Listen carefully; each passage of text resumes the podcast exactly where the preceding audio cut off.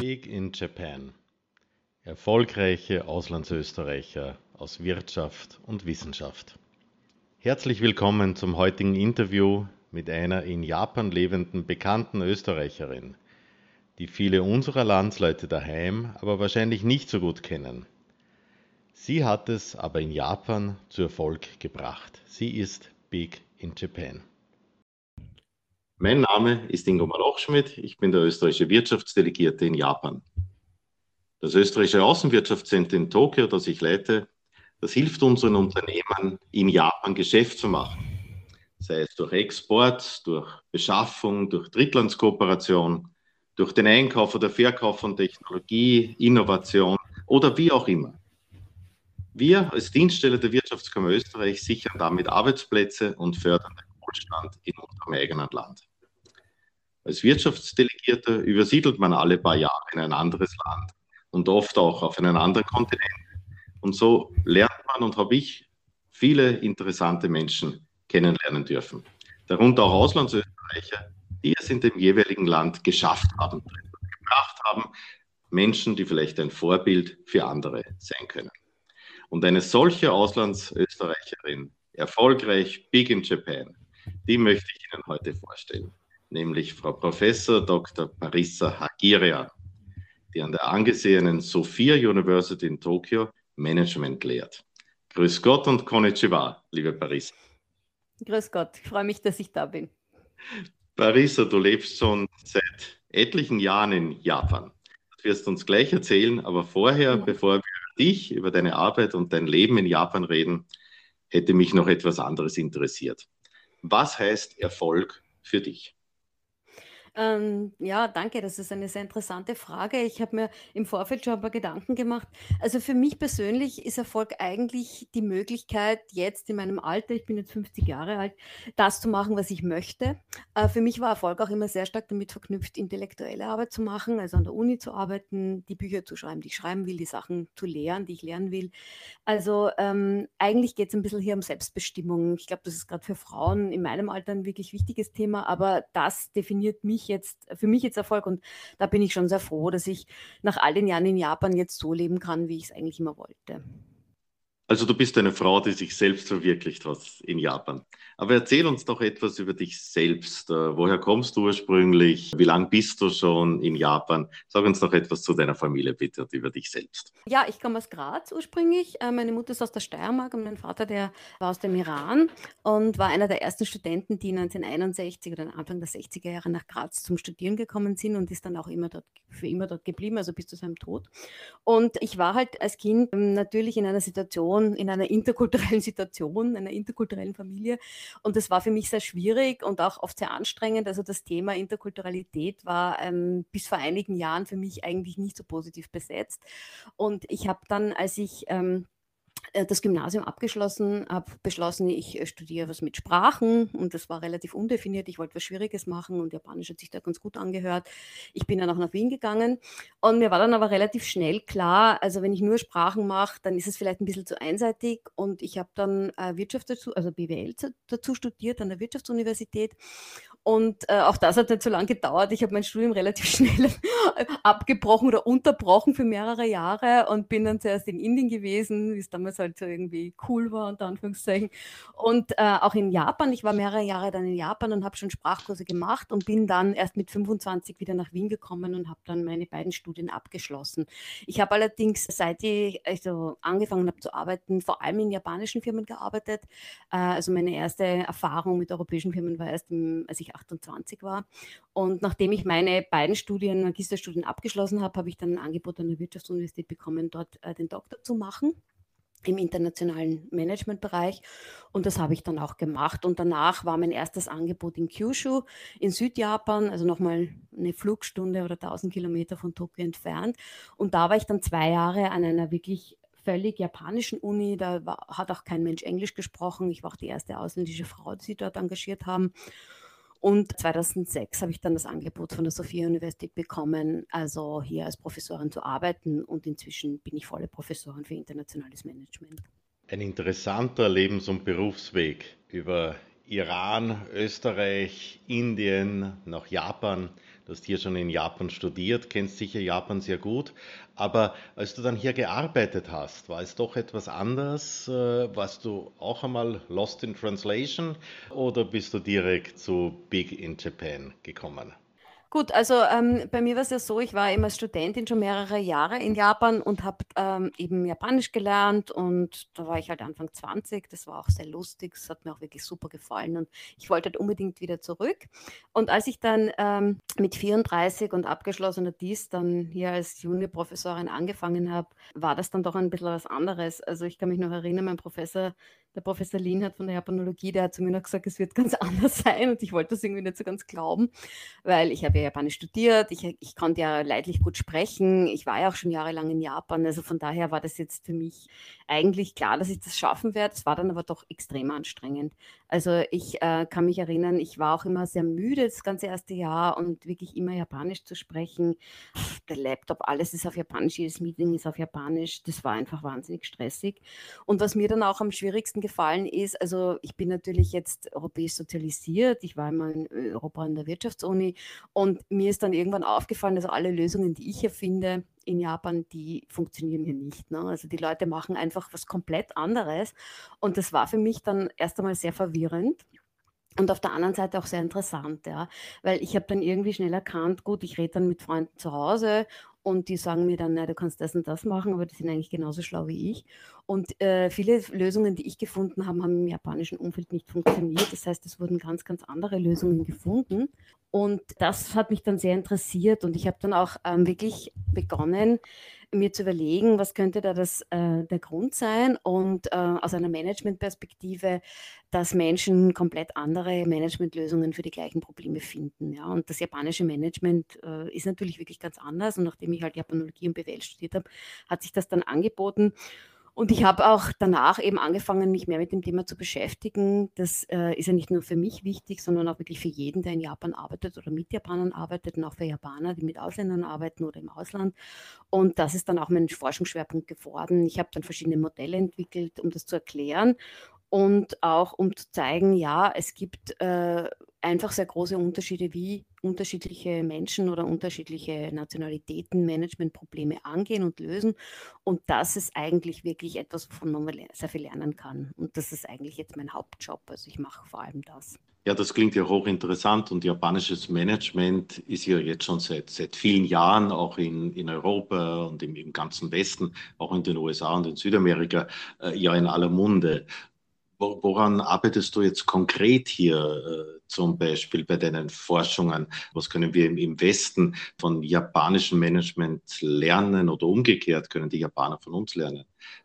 Ja, also meine Arbeit, ähm, was mir dann halt sehr schnell aufgefallen ist, ich wollte eigentlich am Anfang eben, als ich nach Japan gekommen bin, sehr andere Dinge erforschen. Es ging da eher um Kommunikation, um Wissenstransfer und so.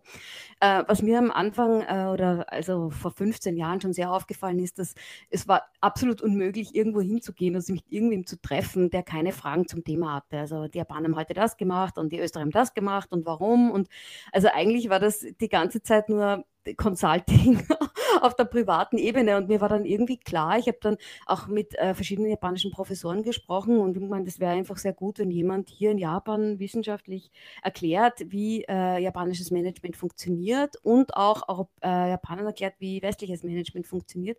Und das habe ich dann gemacht. Das hat sich am Anfang alles sehr simpel angehört, ist es eigentlich auch, aber das hat sich dann sehr stark entwickelt. Zum einen ist es so, dass die Forschungslandschaft und auch die Universitätslandschaft in Japan sehr stark mit den Unternehmen verbunden ist. Es gibt in Japan ja viele Unternehmen und auch riesige Unternehmen.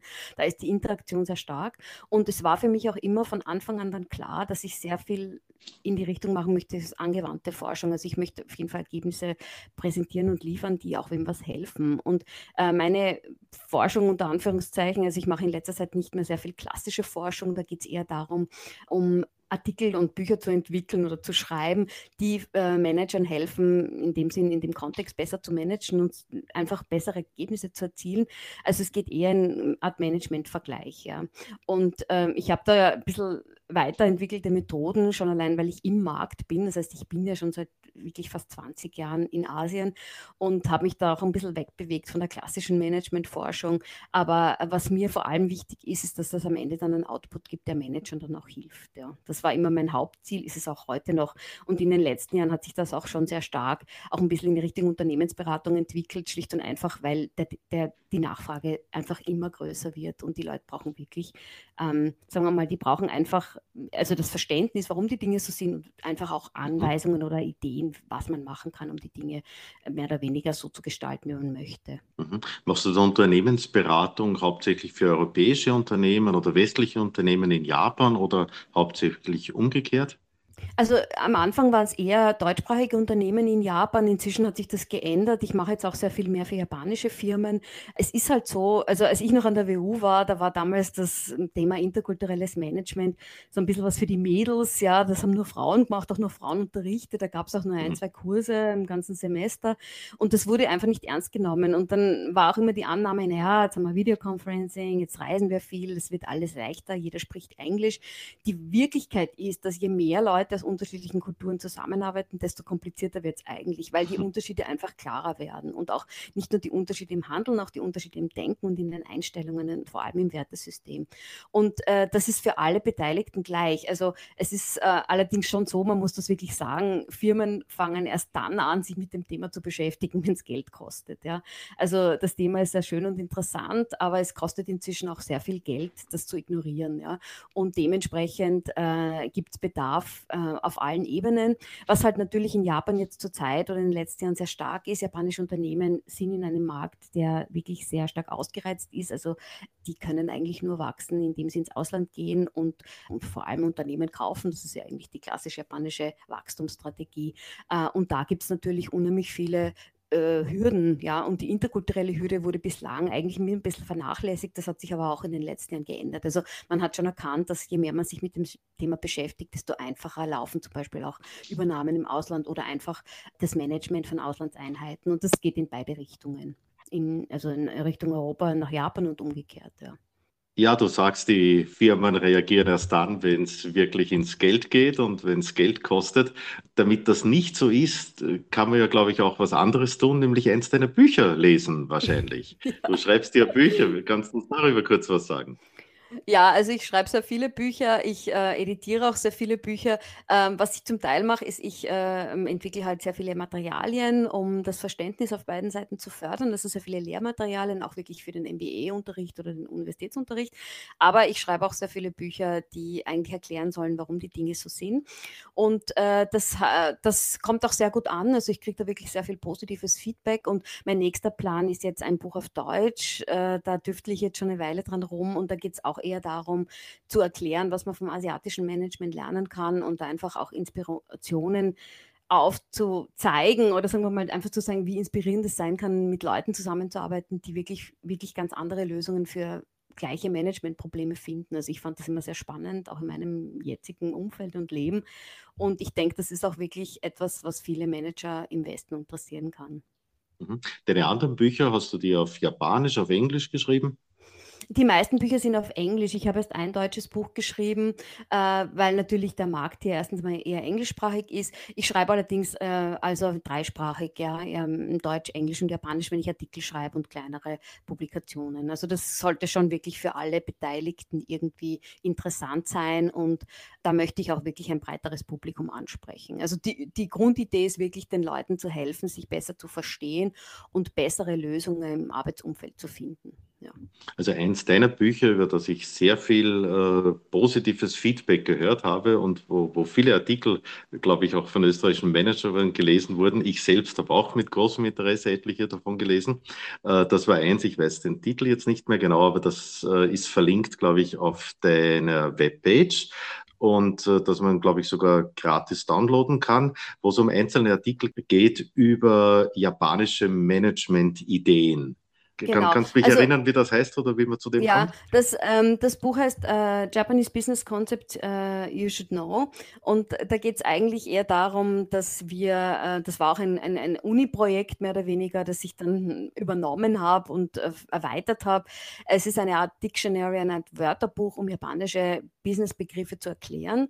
Die Idee dahinter war, dass ich, also das Problem mit japanischem Management ist ja, dass es aus den 80er Jahren da noch sehr, sehr viele Mythen gibt, ja, und auch sehr viele äh, irgendwie fast Vorurteile. Und äh, dass eigentlich vor allem in den letzten Jahren sich sehr wenig Wissenschaftler damit intensiver beschäftigt haben und vor allem es gibt sehr wenig Material auf Englisch.